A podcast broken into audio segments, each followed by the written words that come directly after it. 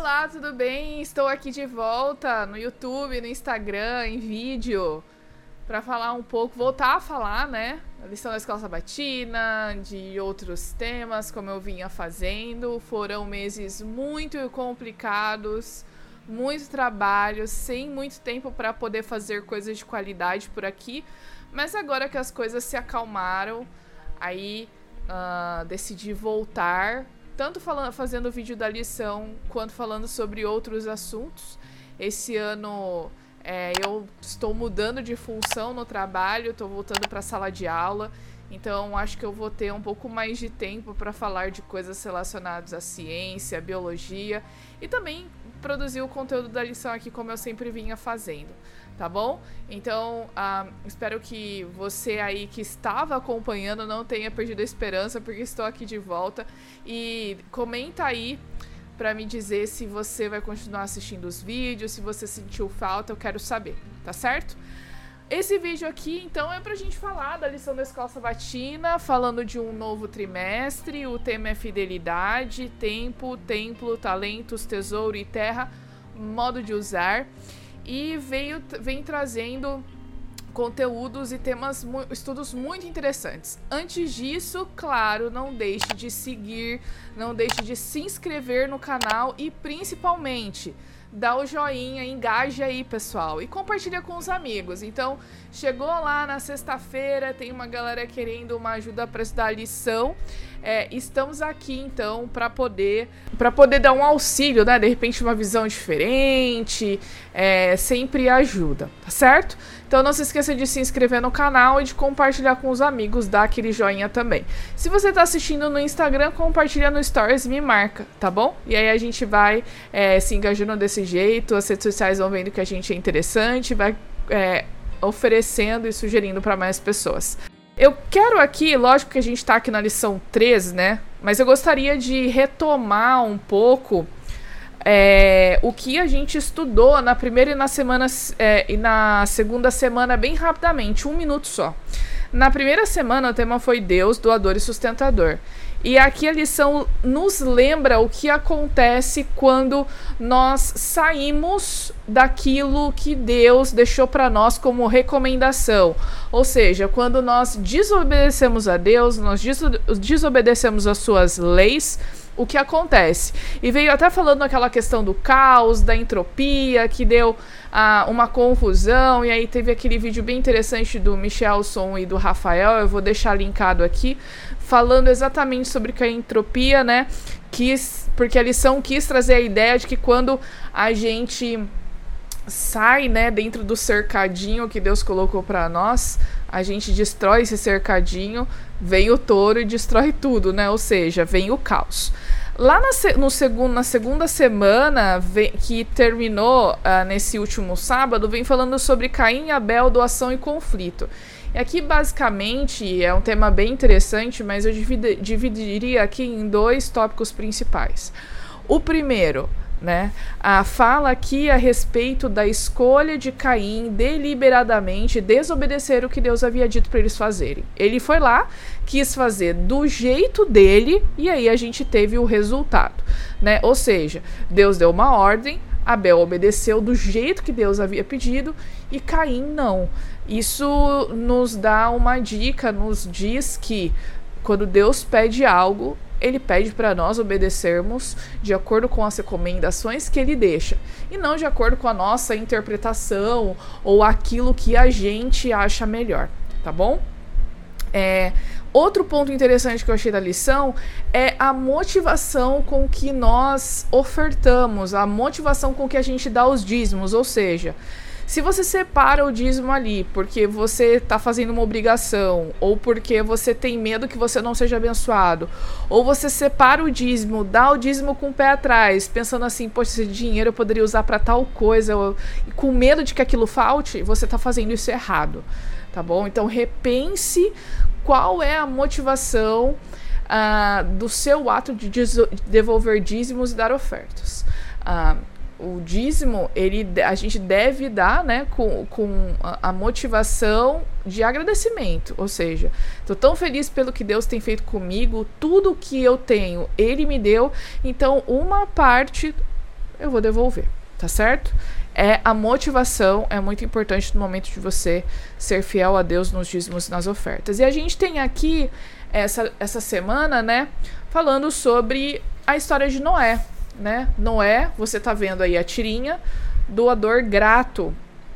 E a lição trouxe uma reflexão interessante porque eu nunca havia pensado por esse por essa perspectiva. Ou seja, Noé doou seu tempo, doou seus talentos, doou seu dinheiro, tudo que ele tinha, ele deu para a construção da arca. E quando ele saiu da arca depois do dilúvio, tudo o que ele via era dele. Todo o planeta, basicamente, havia sido dado a ele, Deus havia dado a ele, né? Então, porque ele era, eles eram, obviamente, a única família por ali. Então, é, Noé, quando ele, ele obedeceu a Deus, quando ele deu tudo que ele tinha, ele estava disposto a servir a Deus. Ele fez aquilo no intuito de obedecer a Deus. Deus havia pedido a ele: Olha, você vai lá e faz essa arca porque vai vir um dilúvio. Ele nunca havia visto chuva, ele nem sabia o que era uma arca, ele nem sabia o que era um navio. Mas ele foi lá e obedeceu. E a gente puxa novamente o que falou a, a lição da semana passada, quando Deus nos pede para obedecer e a gente faz exatamente do jeito que ele tem que, do jeito que ele pediu. Então, se Deus falou, construa uma arca nessas e nessas medidas, é porque ele tem uma razão para aquilo. Então Noé foi lá e construiu a arca nessas e nessas medidas, né? Ou seja, foi fácil? Não foi fácil, foi muito desafiador. Mas Noé obedeceu a Deus, e no final teve a sua recompensa. Eu até pensei numa pergunta que eu coloquei aqui no final, né? Estamos dispostos a pagar o preço de seguir a Jesus? A lição ela vem trazendo é, é, uma história interessante de uns missionários que pouparam para comprar uma prateleira que foi cara, mas logo depois eles receberam um chamado, só que eles teriam que vender tudo que tinham. E às vezes a gente fica pensando, né? Imagina aí, sei lá, você poupou um tempão para ter o carro que você tem e de repente você pode ser chamado por Deus para fazer alguma coisa que você tem que deixar esse carro, ou vender esse carro, ou vender a sua casa, ou vender as suas posses, ou de repente mudar a sua vida completamente. Você estaria disposto a ter essa virada de 360 uh, de 180 graus, né? 360 volta ao mesmo lugar, mas de 180 graus na sua vida? É, é bem difícil, é uma coisa que a gente precisa pensar bastante e refletir, né? Um, Noé, ele perdeu tudo que ele tinha numa catástrofe, ele entregou todos os seus recursos, mas ele fez um investimento no plano da salvação que Deus havia deixado para ele, né? Agora imagina, gente, uh, uh, que às vezes pra gente hoje, né, parece um pouco uh, complicado a gente imaginar, mas quando eu estava estudando essa parte, eu conversei com, com o Vinícius, né? Poxa vida, a gente na pandemia a gente ficou isolado e nós uh, tínhamos uma esperança de que voltaríamos à vida normal, de que voltaríamos ao nosso trabalho, de que voltaríamos à nossa rotina, veríamos novamente nossa família, poderíamos nos reunir novamente é, é, para fazer um, um Natal entre amigos, entre família. E aí Noé não teve essa volta ao normal. Ele ficou isolado com sua família durante o dilúvio, só que ele voltou para uma realidade que era completamente diferente da dele. Ele teria que se virar e sua família teria que se virar para fazer tudo.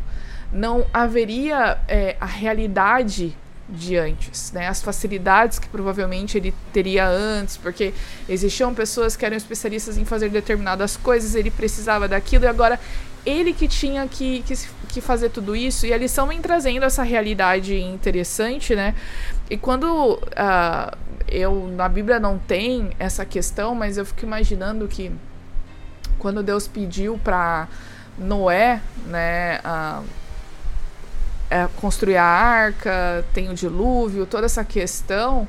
É, não sei se será que Noé ficou pensando, poxa vida, eu vou deixar tudo que eu tenho agora para trás, eu vou deixar essa realidade, porque ele aceitou naquele momento quando ele começou a pregar e construir a arca, de que a realidade dele mudaria, e não só ele, mas também a família dele, ou seja, a vida dele mudaria completamente Né? A lição vem trazendo isso também.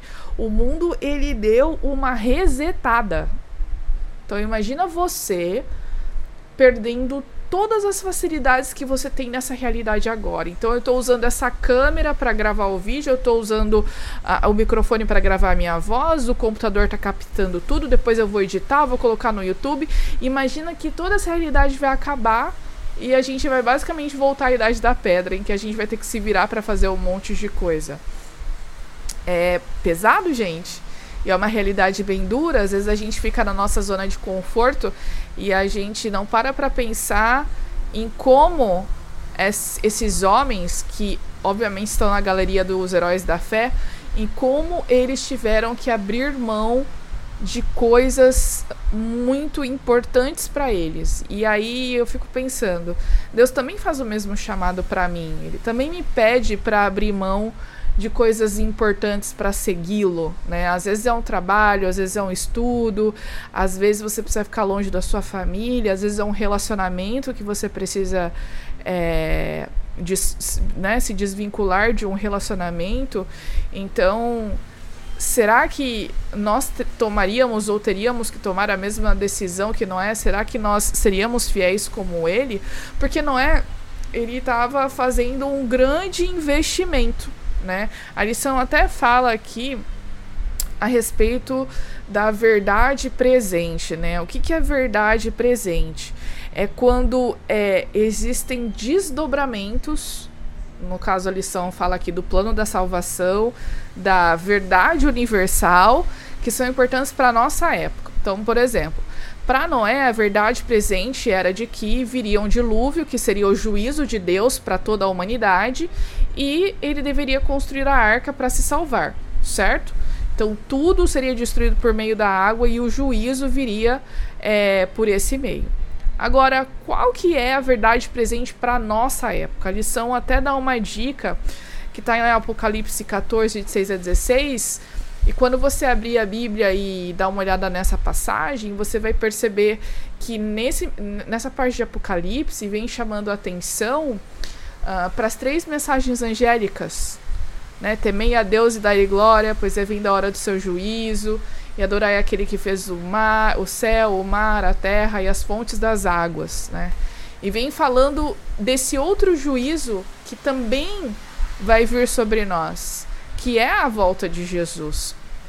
Né? Então, a verdade presente para nós hoje é a volta de Jesus. Naquele momento, era o juízo que viria destruir o mundo de Noé com água, naquela realidade. E Noé aceitou essa verdade presente. Agora, está aí o chamado para que nós possamos aceitar essa verdade presente para nós nesse momento. E Noé fez um investimento.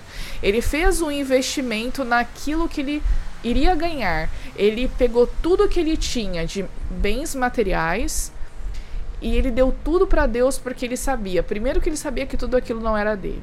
Segundo que ele sabia que a recompensa maior dele não só foi depois o mundo inteiro para ele, né, o maior latifundiário da história foi Noé, mas é, também a vida eterna, né? E isso é muito interessante a lição ela vem trazendo esses pontos, essas coisas bem interessantes. E aí, é, para fechar aqui o nosso estudo, é, antes disso, é importante, né? Veja, eu tô dando aqui uma pincelada nos pontos da lição. Mas é importante que você tenha o seu estudo, porque você vai ter as suas percepções. Então, não deixe de estar com a lição aí do seu lado, leia os textos que a lição recomenda isso é muito importante para a gente né, se fortalecer, até porque vai chegar o momento de você passar a lição eventualmente numa classe também. E aí, né, chegou aí a hora da verdade para você. Aí a lição, ela vem trazendo na quinta-feira. Aparentemente, quando eu comecei a ler, eu pensei assim, poxa, que aleatório, né? Falando aqui de é, oferta perfeita, o que, que tem a ver com Noé, né? Mas vem aí outra lição da história de Noé. Já, já falamos aqui de tantos pontos, né? Mas outra lição de Noé é que nesse momento, quando ele sai da arca, Ele não vai pensar, não, eu preciso ir lá, eu preciso construir a minha casa, eu preciso é, colocar esses animais num lugar, eu preciso construir uma estrutura para eu poder viver. Não é isso que ele faz, né? O que Noé faz logo depois é oferecer um sacrifício. E uma oferta, que a lição chama de oferta, que foi perfeita naquele momento, porque Deus aceitou aquele sacrifício. Imagina. Todos os animais que existiam no mundo naquele momento estavam dentro da arca. Quando Noé toma a decisão de pegar uma ovelha, um suprimento limitado, uma quantidade limitada de animais ali, para fazer um sacrifício, foi um ato de confiança também, né? Um ato de confiança de que aquela ovelha não faria falta para alimentação, né? Aquela ovelha, ovelha não faria falta para a produção de novos rebanhos. E também um ato de agradecimento, por quê? Porque depois de um ano dentro da arca, da, daquele, daquela monstruosidade que foi o dilúvio, Noé e sua família estavam a salvo. E estavam com o mundo inteiro para explorar, né? Então ele estava ali, grato a Deus. E a primeira coisa que ele fez foi agradecer a Deus, dar uma oferta de sacrifício, é, num ato muito importante que foi reconhecido por Deus, inclusive depois dessa oferta, depois desse sacrifício, é que Deus faz aliança com Noé e sua família, colocando o arco-íris no céu, dizendo que nunca mais a terra iria ser destruída por água, iria ser destruída por outro dilúvio, né?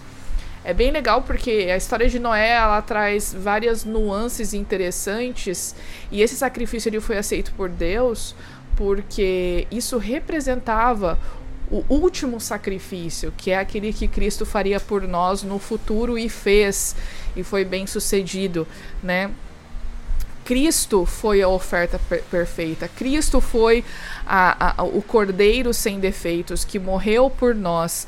E a lição diz aqui, ó, que uh, abriu o caminho para que recebessem milagrosamente todas as coisas necessárias para a vida.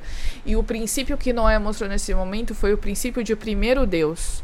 E a lição diz aqui que o princípio primeiro Deus levará todos os verdadeiros seguidores de Jesus a considerar as ofertas para sustentar sua causa como a primeira preocupação, ou seja, quando eu tenho ali o meu dinheiro, o meu salário, eu também estava comentando isso com o Vinícius hoje, que é difícil para a gente, às vezes, né, uh, pegar o nosso salário e separar 10% mais oferta, porque a gente tem a tendência de pensar que, poxa, eu trabalhei um mês inteiro para receber esse salário e eu vou dar 10%, né?